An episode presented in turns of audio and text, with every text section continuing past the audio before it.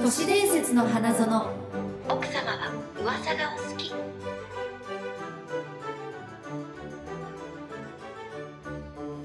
はいどうも都市伝説の花園ですいやいやいやいやこんばんは。いやいやいやいや。大丈夫？いつもあの今日もねええ引き続きはい後楽園で後楽園だイエーイ静かに静かに大丈夫だと思うよ。そんな声で私喋ってるその。うだよねなんかあのすごい今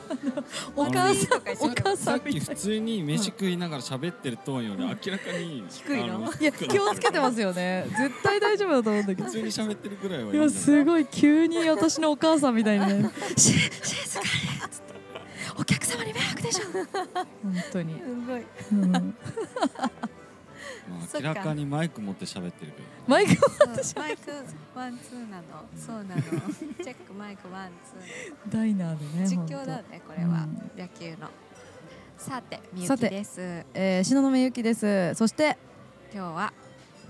なおじいが来てくれました。なのイエイイエイでねイエーイよろしくお願いしますそ今う日コーナーないよ。今日そうあの今日はただただ聞いてもらうだけですよねそう。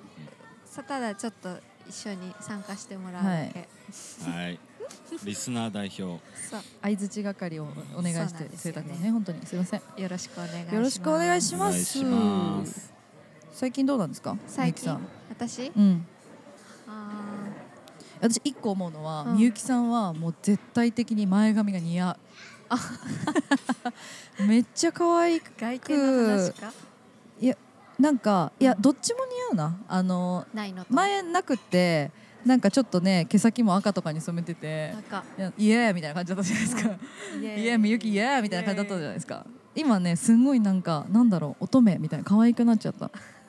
可髪愛型いでね雰囲気が変わるよね。全然変わりますよわねる。直しもね言ったら今すごいうん普通の人の髪型をしてるんですけど思いました。いつもスキンヘッドかうんドレッドだなんかそそううここ黒二髪ヶのな月ぐんらいかすごいそればっか言われる。からあれ普通の人がいるって思ったもんただね金髪とかあんましたことないよ。その代わ結結構昔にあったよねり。なん。か、まあそう黒だね大体黒そう。あんまり染めたりなんだりはしないですよ。でも金髪似合いそうですけどねう。んじゃあ金髪にします。え次ちなみにな今が普通なのはえなななんでなんですか不思議な普通ことですよねなんだろう不思議なことっていうか。ドレッドも一通りきっとやっただろうしスキンあーヘッドは役柄だったから、なるほどあこう回っちゃったんだ。うん、もう今あの変わってる系が。そうそう そう一通り回落っちちゃっ着たい。たんだろうね、へーじゃあ私はあの切ったよね黒髪と、うんこの薄い毛どっちが合うと思いますか薄い系薄い系って色素ね 髪の色大事がな明るいね明明るい明るい系明るい方がいいと思うあ本当ですかうんすごいそれなんか、真っ二つに分かれて、うんあ黒もまあ見真っ慣二れつっていうか67割黒って言われるんですけど、へえそうそう嬉しいでも私こっちの方がよくてうんだったら聞くなよって感じなんです けどあのよくある女子で自分の答えが決まってるパターンですよどっちがいいって聞いてえそもうう人って大体そうだよね自分のことどっちがいいって聞きうん聞く時さ、ん自分の答えはあるじゃん聞くくせにねそうそうあそうなんだろうね あの時間ねあの時間何なんでしょうねあんまやんないけどあれは、うん一番無駄な男の質人はあんま問りタやイんない、ムまあ、でもそう人の意見もね、うんまあまあそれでね聞いてみたいはあるよねそうなんですよねそれでななんかあのやっぱ自分通りだったか、うんもうそれを覆すほどの説得があった場合、うんあれってなるから、まあそれが欲しい見られる仕事だから我々はその第三者の意見で、うんあの自分を作ってみるっていうのもうんありだよね唐沢さんさんなんかそうだったもんね唐沢さんさん俊明唐沢俊明さんあ CM のねそうやったんだよねもう全然なんか無粋な感じでやってたんだけど、うん無粋っていうのはなんかこうひげ生やしてみたいな、んでも女性プロデューサーに、うんあなた爽やか系にしたら仕事バンバン入るわよって言われて爽やか系にしたらあらの主役ののデビューしたやつの作品になるほどね大正解じゃないですそうか決まったらしい大好きそうだから何が自分に合ってるかっていうのはね確かにうん確かに、自分が思ってるのとは違うかもしれない、うん、イメージ変わりますねやっぱうね、ん、さあ今日の、はい。というわけで今日も楽しんでいきましょ 普通のう話したね普通の話しましたね本当にじゃあ今日は あ後で言おう後で、はいよろしくお願いしますよろしくお願いしおま願いします。えー今日 はそうここで、はいあはいあのーですね、これまたちょっと最近本当すみません怠けてるわけじゃないんですよ怠けてるわけじゃないんですけど、えー、トカナさんからのあのオカルトサイト大手のあの記事を見て、ちょっとみんなで議論したいなっていうことがあったので、はえーまず、ね、あのさ その枕言葉で怠けてるわけじゃないってつけることによってもう怠けたになっちゃうから ごめんね そんなことないない いねやもうみゆきさんそういうところが可愛 い可愛い可愛い可愛いはい静かに全然大丈夫全然一番静かだこのテーブルがなんならこの店の中で、そうねうだん食べてないもん。食べてない分なんかガチャガチャしてない し。そこですか 食器の音がしないってことそう そうそんなねもうねたらふく食べましたもんおね、腹いっぱい、うんさスムージーが美味しかったはいさて、えーそう、えー、トカナさんより、えー面白いなと思ったことがありま して、え違う違う面白いじゃないトカナさんより面白いなと思ったことがあったんですね。えーとですね、うん皆さんのうん一番怖い死に方は何ですかっていう話です。ああ、歴史、はい、ちょっとまだ言わないで歴、史、言わないで、歴史と歴史って似てませんなんか。ねに、似てる似て黙っる。て、ちょっとお願い黙っ黙れ。で最強の死に方5選。はい。えーこの度サンフランシスコの科学博物館エクスプロラトリアムの、えー研究員ポールさんうん。と、えー作家のコディさんが、うんオンライン掲示板レディットでうん。最も恐ろしい死に方を明らかにしたっていうことで、うん、明らかにしたんだ。さあ知りたい。はい、ご5つご紹介したいと思います。は。はい、その1エレベーターが落下したらうわー、怖いそれは。エレベーターの落下事故、ね、うわもしね、えーエレベーター落下したら実際私たちはどのように死ぬんでしょうかふわってなるでしょうね。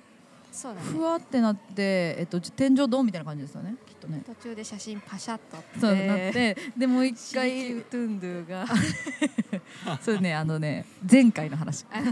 そっ かそっかそっか前回としばの話。そっかそっかそっかそうあのねこの研究員の方がおっしゃるにはもしエレベーターが落下してしまったら、そううん。床に仰向けに寝ることがうん。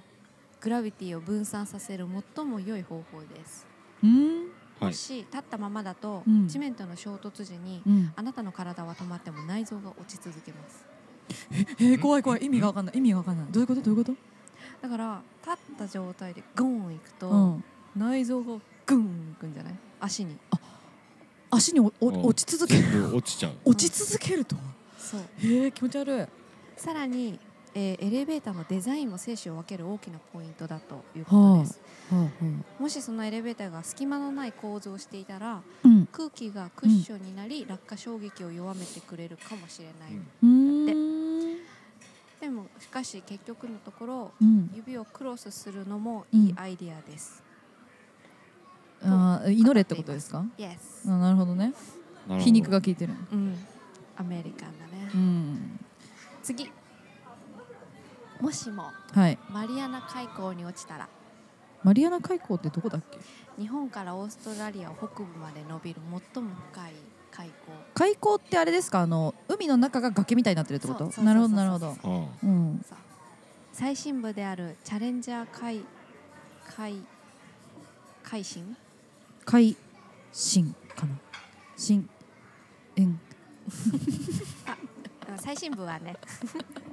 最あ。や深部ばそうだね。なんか水圧的なこととかね。ねえあそう目が飛び出ちゃう水圧まさにそうなんですそこが1 0キロ以上の深さで、うん1 0キロの深さなんて言ったらさうんもうカップラーメンのさ器うんがなんかキーホルダーになるぐらいのさ、あー見たことありますあなるんでしょかあの深回転で見たことある、うんそうギでュすねーってなっちゃうんだよねだからもう人間の体は完全に、うんえー押しつぶされるってことで、うんうんえーああああああ歴史とはまたちょっと違う怖さがあるな、研究員の方がおっしゃるにはマリアナ海溝の底まで沈む場合、はい水圧で押しつぶされるよりまず先に溺れまあす まあ、結果ねそうそれ にあそれにうん人体はほぼ水分ですから、うん水圧で完全には潰れませんそうなんかいだけど人間の体を保ったまま鼻腔とか体のその空気を占めるところ、うんうん肺喉うんは押しつぶされるから結果的に死に至る、うんなるほど私そこれより怖いのは、なんかそのミニ潜水艦みたいので、うんそこに閉じ込められちゃうやつでそこの空気がななくなっていって死ぬみたいなのじわじわをね映画で見たんですよ、密室さだね窒う息、ん、窒息そのただすぐには死ねないそのあのミニ潜水艦の分だけはそれ映画一人あの一人ですうん中一人でで大きい潜水艦の方に仲間がいて、うん見えるんですけど、うんもう助けられないからゆっくりこう沈んでいくのをや仲間だがよわーって言ってるやつ、やだだってもうやだタイタニック」のさ最後にレオがさ、うん沈むとこもちょっと想像しちゃうっんたもんもね、う気持ち悪い怖いねこいつは孤独でワームに食べられてしまうんだそのワーマーどっから出てきたのえ海の底からあ死んだ後にねねうん、次ダイオウグソクムクシがねパクパクと中性子星に近づいたらうん中何性急子にのこううん星中性子星っていうのがあるんですねそう恒星の新星爆発によって形じゃ成読さまれなたいでください あのですねそう中性子星はそうあの超性新白馬新新爆発 はいによって形成わされかりまるしたわかりました今の超新星爆発あ超新星爆発さかすがなるほどビッグバンあビ違ッグうバンじゃないねビッグバンじゃないまあでもビッペンじゃないですねあのスモールバンじゃないスモうんスモールバンバンだね、よイーイエーイあれホームラン打ったかな、誰かおでめねでと うホームラン打った時ってなんて言うんだっけおめでとうは言わないか言わない言わなないんて言うんですここかあの野球バーなんでそうちょっと続けていいですはかいすいません、はい あのね恒星の質量が太陽の30倍だとブラックホールになり23倍だと中性子星になるって言われてるんですねうんであの小さなブラックホールうん簡単に言うと、うんうんうんなんだけどこの中性子星に近づいていった場合人間はどのように死ぬでしょうかまああんまりないシチュエーションなんですけどうん吸い込まれる放射能あうんの中性子星に流れる放射能で死ぬうーうんんまああと強力な重力によってうん死にますと。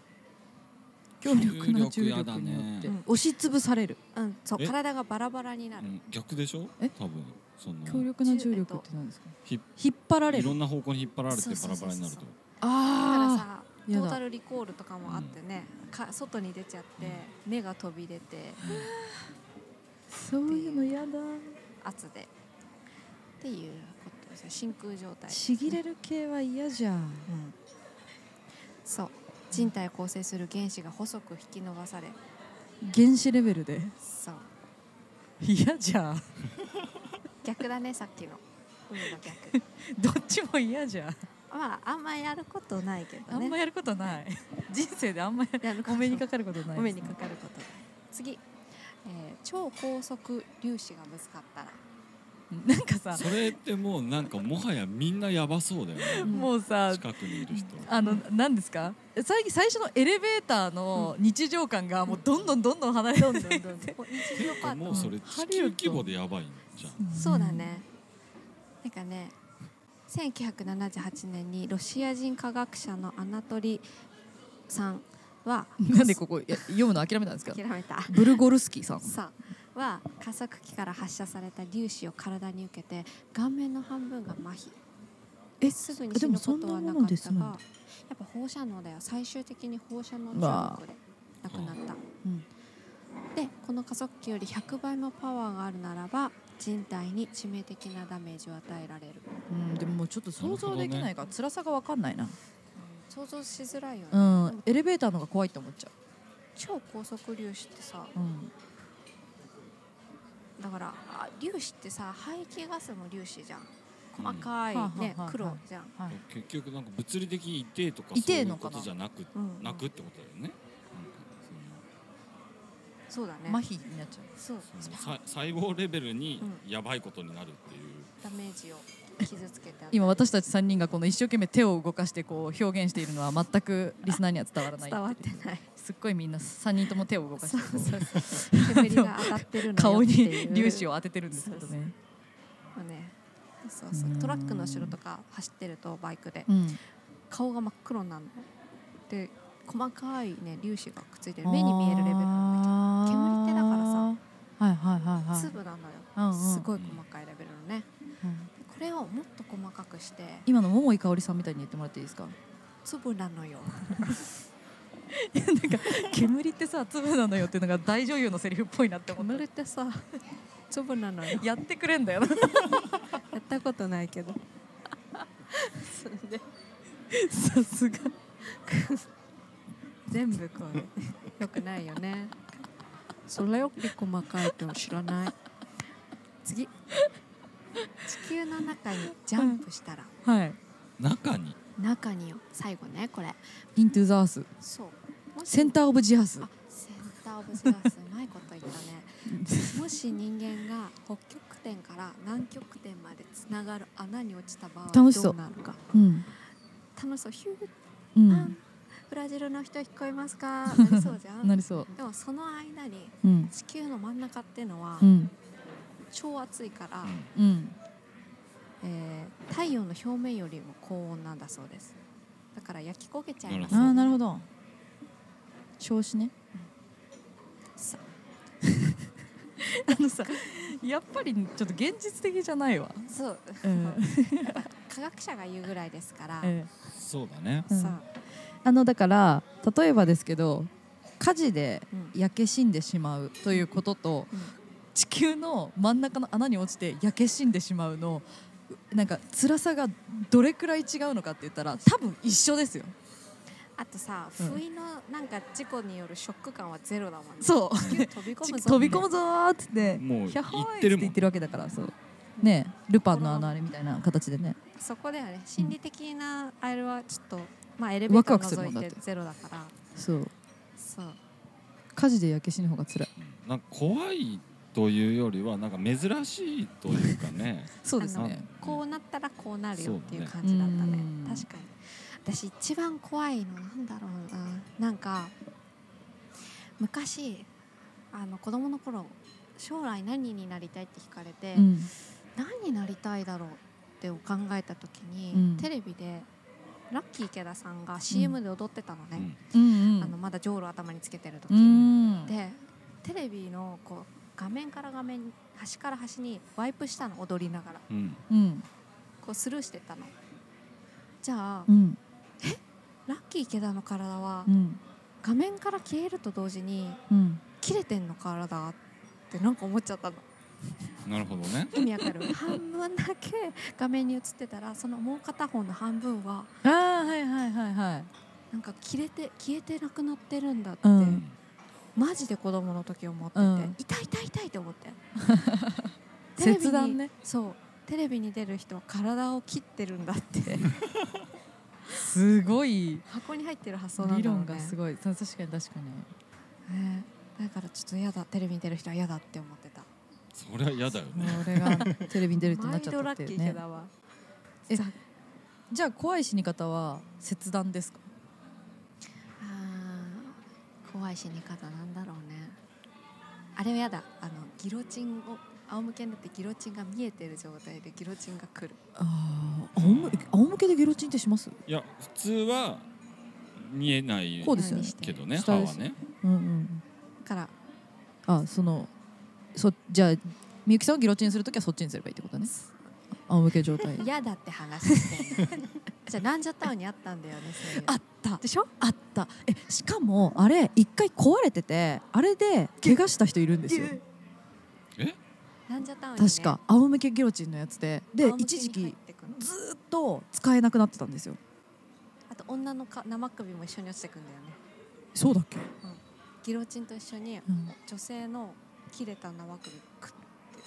寸止め自分がギロチンされてんのにね、わけわかんないね、うっんなんだていうなんかちょっとなんか遊び場みたいのがあっていやでも本当にあれであれ本当ね何年もずっと使用不可になってた理由はそれなんですよあれそう止まるよ事そ首うの怖くないいですか、ギリのとこでね止まるようになってうんだよねん、、それがいっちゃったんじゃないだから、首太かったんだろうねあそういうことですね多いや分子供とかじゃ K ながくて K が K が K じゃないわ演習がちょっとあったんですよねへえ何が一番怖いですか死に方直樹さんは、えーでもなでもやっぱなんかバラバラになるのは嫌だすごい嫌だじゃああれだねさっきの二だ人ねの小学生みたいな答えなんですね 切れるのやだバラバラになるのやだっつっていやじゃあでも細切れですか単純になんかこう想像力というかなんかこう、現実的に考えて、あの死んだのと間違われて、ううんんあのー埋葬されちゃったりとか火葬されちゃったりとかっていうのが急にかあなるりね昔からねなんかそういうことになったら嫌だなってうん割と想像すそれるは嫌だ最悪だなと思って映画であるよねあよくああるるあるあるそうね土葬にしろ火葬にしろさ間違われて嫌だそれ死んでると思われて精神的ショックもでかいですね、うん、なんかそれはなんか確かに残酷よね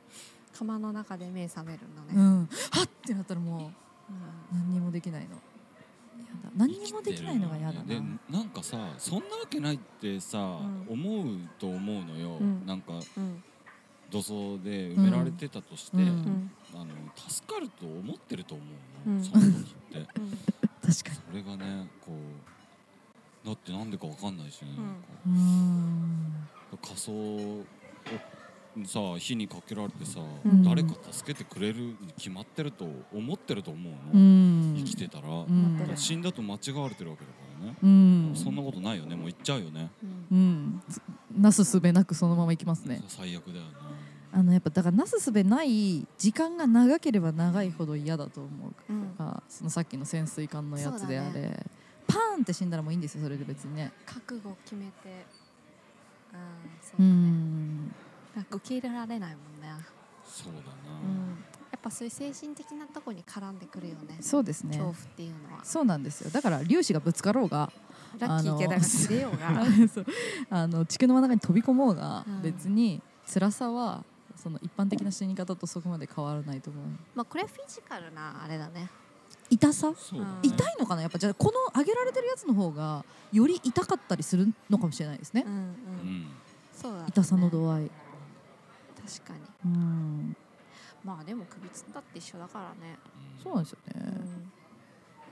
んゴーンっても痛いですよねビビった 今今ねシノがゴーンって私の目をの前で殴ろうとする素振りしたらねげんこつのふり してビクビクってなっちゃったああかわいいかわいいね なんだ今日このムツゴロウえシノははいあ私ですかいや私私はだからさっきのあの潜水艦ですよなるほどねああそうか窒息死イエローサブマリうンね、ん嫌だねうん皆さんのはい一番嫌いな死に方教えてください皆さんの皆さんみんのなのもねマイフェイバリット違う 逆だマイフェイバリットマイベストベスト嫌な死に Way 方、 to die うん死に方、はいありがとうあそうありがとうございいいます題材でしょいい題材だったした面白かったあ以り上がとうございますはい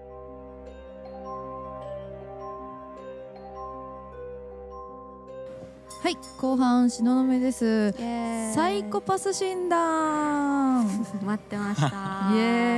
イこれはこれはねこれはあ待ってのました、まあもうみんな大好きサイコパス診断でございます、うんさいあ過去に一回フリートークでやったわ、あ一回だーけですよね、今コパス診断うん、今思い出したのそうさっきまで「ノイをやってないやってない」って言ってたけどあったいやや多分やったことあるなと思ったんですけど、まあ、今日なおじいさんもいるはし、いまあ、第2弾という久しぶりのササイコパス診断でございますよ。イエイえーっとですね、えーサイコパスというのは、うんえー精神的あるいは反社会的の行動が、うんえーん違う なんて言った私精神的反社会的反社会的え反社会性人格障害などを持つ人々のことですということでなるほど、まあ一般的になん社か会不犯適合者そう犯罪率が高いみたいな、うん犯罪を起こす可能性が高いみたいに言われている人格うんなのるほどうんことを言います。はいはい、なんですが、まあ、そそんなねあのサイコパス診断でサイコパスとす診断されたからって絶対犯罪を起こすっていうわけじゃないんですないけけどどもえーそういう診断が流行っているのでお付き合いください。おはい願いします、はなおじいさんとか絶対っぽいよねぽくないかと思った。あ普通っぽいうん、え絶いい対人サっイぽいコパスじゃないよやってみよでもさっきの行動はちょっとサイコパスっぽかったですけうど。そうあ後であのエンディングで言っていいですオかッ。ケーよ、うんエンディングでよ。はい。えっ、とじゃあね第一問。はいえーこれはねネイバーまとめさんのサイコパス診断今日はやります。はいえー激しい頭痛。はいあなたは頭痛に襲われています。はい激しい痛みで立っていられませんそこに一人の女性が近づいてきましたどうやらあなたを心配しているようですあなたはすぐにその女性を殺しましたなぜかこれは理由を答えてほしいんですけどその理由が一般人っぽいものとサイコパスっぽいものに分かれていますななるほどのでまあ自分の答えを教えてほしいですうるさいからでしょうるさいからだあっうんて頭に響いたんでしょうんうんうんうん私は、うんあれエリザベスの話を思い出したうん殺してうんうわーってなるので落ち着く逆に殺して、殺してスカッとするからってことうん、殺した時のうん阿鼻教官うん刺した時に騒ぐかわかんないですけどあ相手の断末まで落ち着く落ち着く荒領事でっていうこ荒療治っていうかそれがあそれをー治す方法と、はい自分の薬になるとそうはい、えー一般人の答ええうるさかったから一般人一般人とか痛みに耐えかねてみたいなものが一般人の答えですねだから直じさんは一般人ですえサイコパスの答え悲鳴を聞くと痛みが和らぐ気がするか やらばいやばいやばいやばはいい、え ー、ドンピシャでサイコパスがいいましたねここに、エリザベスのね、うんはサイコパスって話ああな私るもほど直しそれを側あなるほどねそう後からえエリザベスはそんな感じ、 うんだったよねっうてん私はそっちだけども慌てっぷりよっていう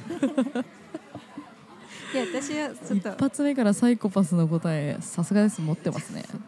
発想が柔軟だねサイコパスはねそうなんですよんなんかちょっと人と違った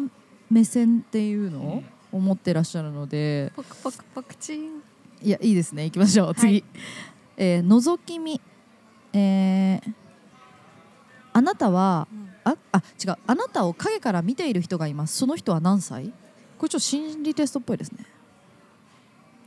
影から見てる人がいるんですけどその人は何歳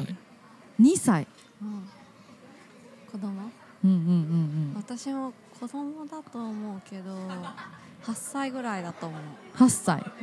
えこれの答えは答えた年齢が自分の精神年齢えそれサイコパスやばくないですかじゃないなおじいもどうこさうっていういやこれはちなみに若いほどサイコパスなんですってあほら相当若いですよね2歳、うまんあ8歳も ちなみに私は15歳ぐらいだと思ってましたあはあーでもみんな若い目で言うんだやっぱちまょっあとね普通だったらさおじさんと確かにねおじさんとまかあなんか見守られてる的なね、うんおばさんと かなりそうなものが、2歳の子ってた立ってる2歳自相分で当だよ、ねいやなんか捕まりだしすごい普段生活しててうん子供にめっちゃ見られるんですよそれはあめねっちゃ子供普が段のなおじいさんなの特ねにちっちゃい子赤ちゃんとかめっちゃもう食い入るようにうん穴開くぞっていうぐらい 見られるんですよへー電車とかねバスとかねなんでだろう、うんそうだからなんかミッキー見マらウれスてみるたいとにい見ええるのばかな子供みたい子供かなでも物陰で見るって行為がさ子供っぽくないからそこもあるよね確かになんか子供ってさ目の前に来てこうやって見るじゃんこう見そうですけどね堂々と影から覗いているのが子供っていうのまはあちょっ精と神年齢、私は8歳のうん、なんか訳ありの子の意味訳ありさなんで訳あり 私に恨みを持ってる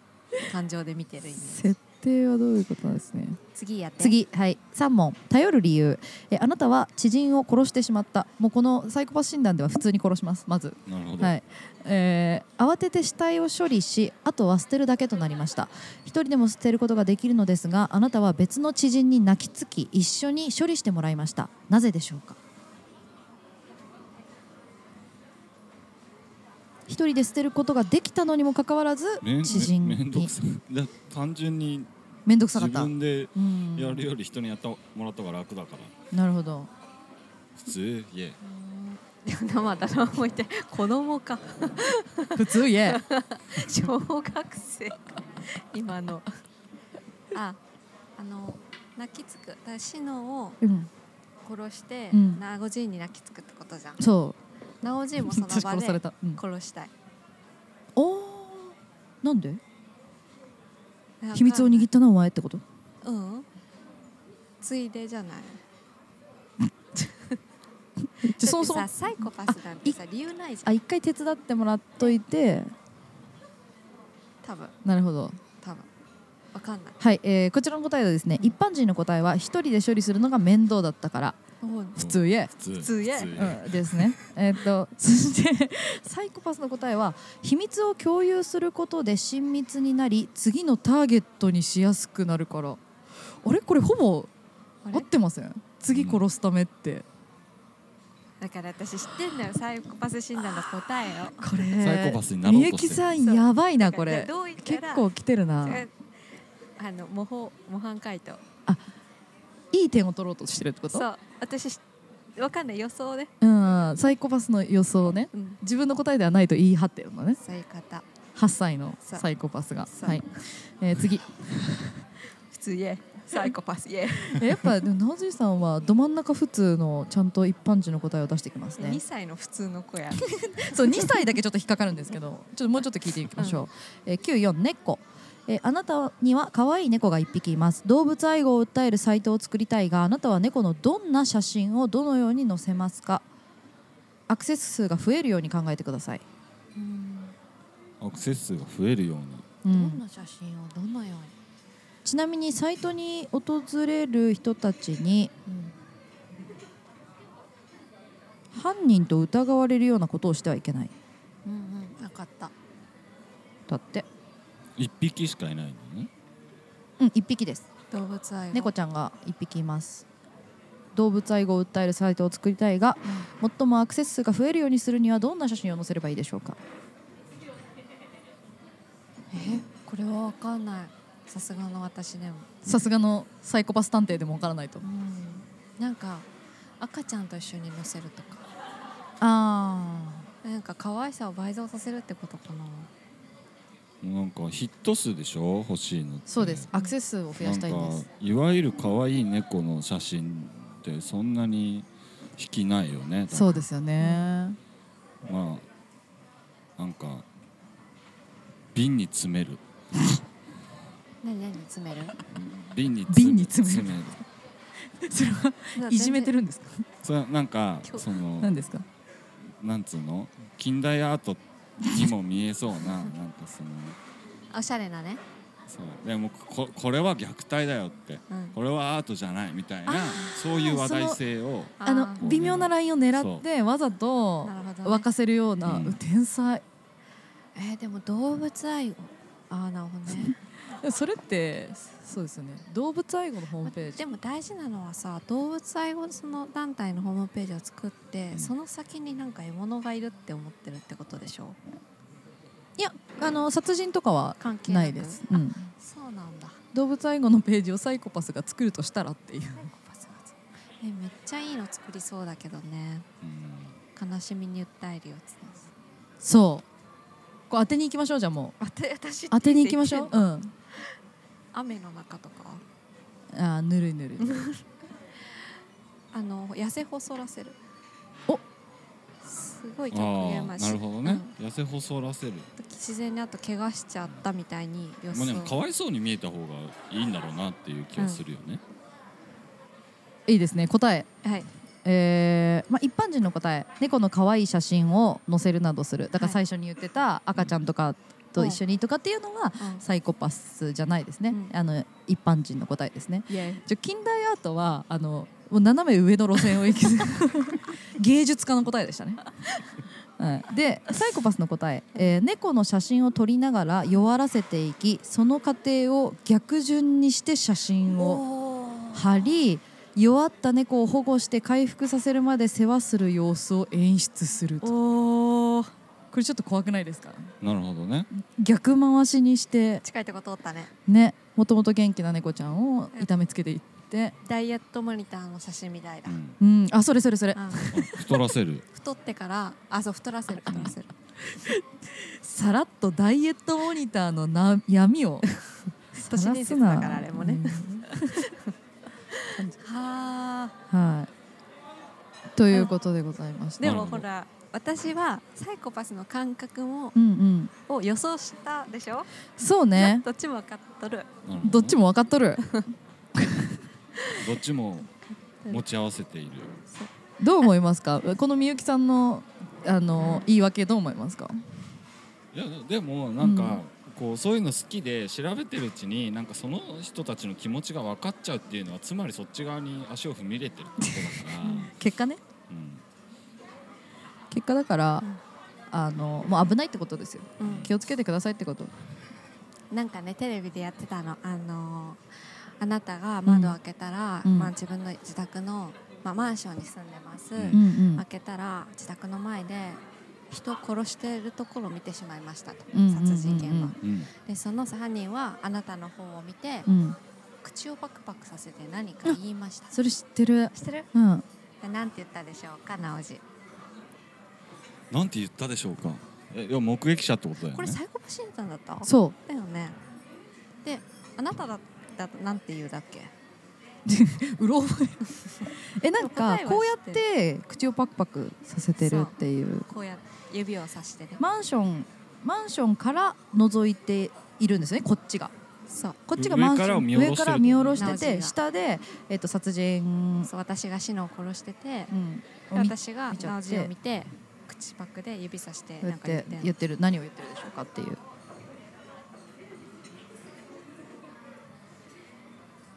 もうでも順当になんか次はお前だ的な今から行くぞ的なことを言われてるように思うよね、あもうはい一般人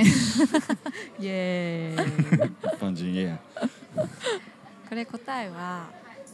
部屋番号数えてるはあで、まあ、窓の数そうそうそまあう、謎謎だねこれね面白いよねもう殺すのは当たり前とうん、殺すための実行の方までこうやってるっていうのがサイコパスの答なるえほどねねわざわざそんなお前を殺すぞと言わんと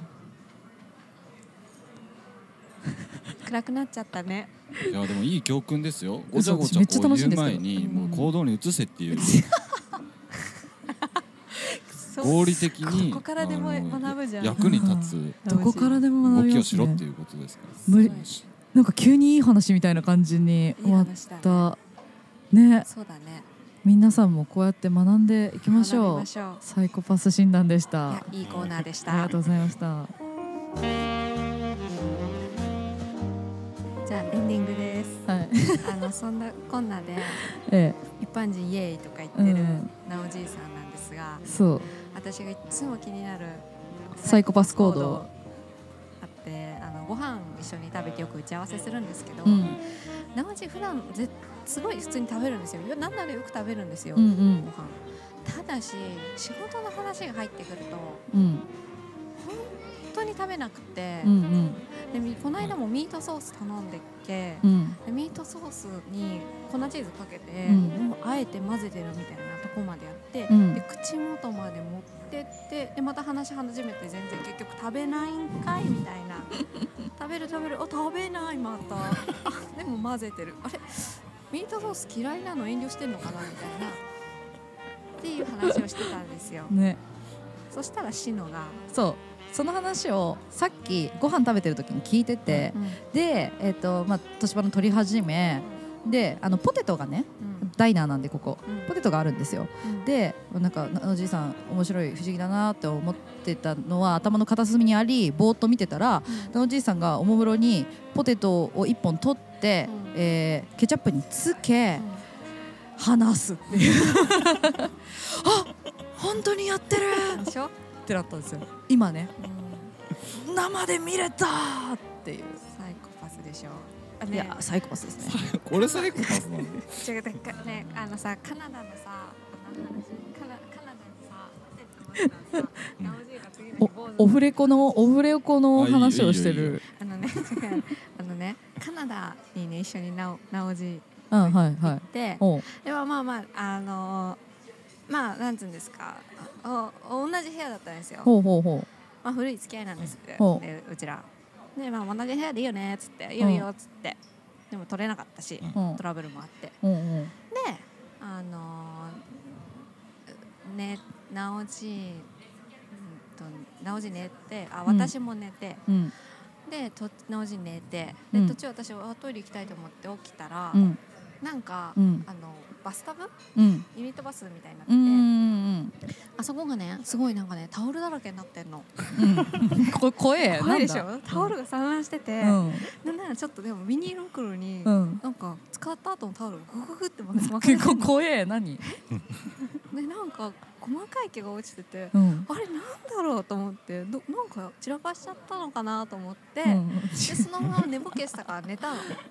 でパッてチュンチュンって朝になって、うん起きたうん隣振ってみたら、うん坊主の人寝てんのじゃあ普通の髪型だったなおじいが朝起きたら坊主になってんの違う人じゃなかったそれなんかでなんか顔ちっちゃいじゃない、うんってなんかもうディズニーランドのさ、うんジャングルクルーズの最後に出てくるさ、うん生首わかる か抜くサムが持ってるやつやそれもう今いろいろな理由で変わっちゃったやつ変わだっちゃっねたフルーツに変わっちゃったやつだそれすんげえ首ちっちゃい から顔ちっちゃいからうん顔がちっちゃいのが、 えーってなってちょっと一瞬、ホラーだったですねホラーだったサイコパスでしょえそれはじゃあだから端的に言うと夜中に突然風呂場で坊主にしたってことですよね、そうそうです T 字カミソリでね、 T 字カミソリでなんかね割り勘 T, じゃなかった T 字よねのそう T 字のカミソリであの頭をそ反り上げたんですよえそえっとそれはちょっとインタビューさせていただき ますと心境的 には何が起こったんですかその夜なにんでカナダでカナダで剃ったかいやいや普通にあのいや僕はいあのー例えば爪を切るだとかうんええねえー、とひげを剃るだとかっていうのを割とはいこう普段はもうさっきその食事の話じゃないですけど、はいなんか仕事のこととかう、んなんかこう物を作ることとかばっか考えてて、ええあのーもう一つこう習慣にはなってないんですよ。なるほどでなんか考えることがなくなってポッて時間が空いた時に、うんうんうんあこれやろうと思ってたんだっつってその瞬あ間ー突発的ににやらないとうん忘れちゃうから、うんうんうんうんあその時はたまたま頭揃ろうと思ってたのがなんかこうね準備とかさ旅結構長いさ滞在だったからこう、爪切ろう頭揃ろうみたいなことすごいカナダでうんカナダでそう頭反り忘れてたわみたいなことなんですけどえそれはでもすごいですねすごいでしょ爪切ろうレベルにはならないですね家で剃ってこなかったんだろうってすごい謎で私はいや T 字で剃るっていうのそうでうんちょっと後ろから見たらね傷ついてるの頭にがいやいやカミソリ負けしとるやんなおじどうしたの嘘でしょあの傷まさかカミソリでびっくりした びっくりしてしばらくね、うんあれ坊主になったねって言えなかった のそのまましばらく一緒に過ごしてたのなかったことにしようとしたの ね一回一回なかったことにし一よう回となかったことにしようと思って、朝ごはん食べなてわけバス乗ってでいや友人現地の友人がうん、あれ直しなんか違うねって言 ってあ現実だったそーっうつってそこで我に返ったのああやっぱそうだそうだそうだ俺あの時ねすごい勉強になったことがあってあ何でも学ぶ何でもじゃん学ぶいやあのあやべえっつって、ん頭髪の毛が変な長長さだと思ったんですよ、んまうずん鏡を見てたら、うんこれなんかもう剃っちゃおうと思ったんですようんであの T 字しかなかったんで,、うんで髪の毛もねなんか割と、まあ、結構伸びてたんで、うんハサミが必要だと思ってう、んあのーハサミを借りようとしたんですね、うんうあんうのんホテルのフロントで。はいはいでハサミなんか貸せるかいみたいなあそんなことあったんだあー雰囲気なんまあまあだからさ、うん日本はハサミ貸してっつったら確かに貸してくれるじゃないですか、うんホテルのフロントでハサミは借りれないんだなっていう、武器的なものになってしまうからってことですそうそうそうまあね危ないからねう向こんうはでこんじゃあもうしょうがないと思ってそのコンビニ的なうんねなんかガソスタ行くと結構さ、うんカナダのガソスタには結構いろいろ売ってるじゃない、あそこまで行ったのうんそうで、えー3軒ぐらいは、うん刃物を探してこう深夜に映えやつでしょ やばいややっべえでばいしょ深夜にねしかも街灯がなくて23キロ離れてんのそコうンそビうニまでへえ刃物を探 して二三キロフ売ラっフラしててなるかった買えなかったよだから刃物は、だだいぶず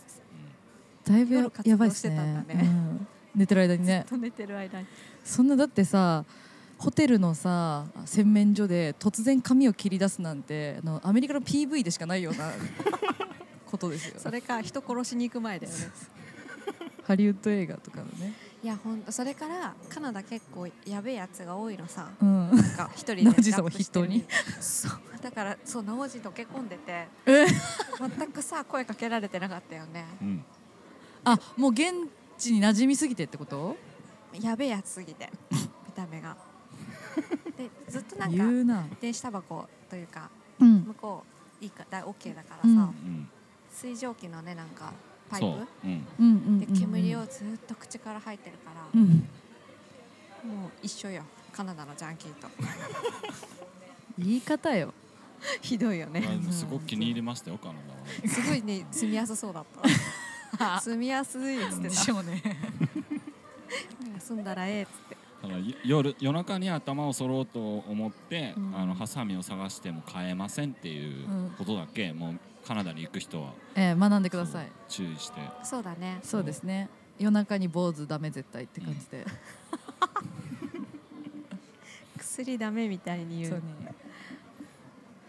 はいそろそろ締めますか締めましょう長くなったけどあなおじあれ、はいイベント大丈夫だからあお願いしますはいここでないっつもここで公開打ち合わせするんです けどあの都市伝説の花園が1万回再生記念としてイベントをやるんですよ、はいでそれを、えー、と今ねあのゴールデンウィークあたりにやろうとしておりまして、えー、とご出演いかがかというだい大丈夫で すよ。ゴールデンウィークですね。はいはここがえー勝負残しました、はい起こしました、えーあの録音しま人した魚の話しましょうみんな呼ぼう彩香さんも今こういうね形で呼そんうでそうそうそうゴールデンウィークあたりにやるからねみんなしのすごい気軽にイベント打っちゃうからさ気軽にイベント打っちゃうから本当に夜中に頭反るぐらいの感覚でやっちゃうからえーすごいね。ああの聞いてくれる人にね、はいあ会ったことないからね。会ってみたいそうなんですすよリアルに会えたら嬉しいですよね会いましょううん会いましでょうはえーこの番組は都市伝説の花園でした ちょっと いつもここのさなんかセリフ適当に変えるやん自分でやろうとするくオフせィにシャルクイツクイツイッターがあってハッシュタグ都おオ市伝フィ説シャルくっついたってなんですか オフィシャルでくっついちゃうんですかごめんなさい、はい反省しますあのえっとアットマークとしばなシャープとしばなで、ええーつぶやいてくださったらえうん嬉しいです私たちの自己紹介のアイディアとか、えー不思議な話あるよっていうことがあったらダイレクトメッセージでもいいのでは送いってください、はいお願いします、はい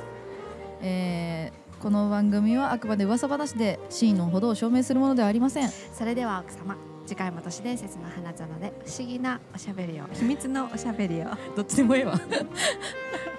ご議きだげねん私が ようごきげんようありがとうバイバイ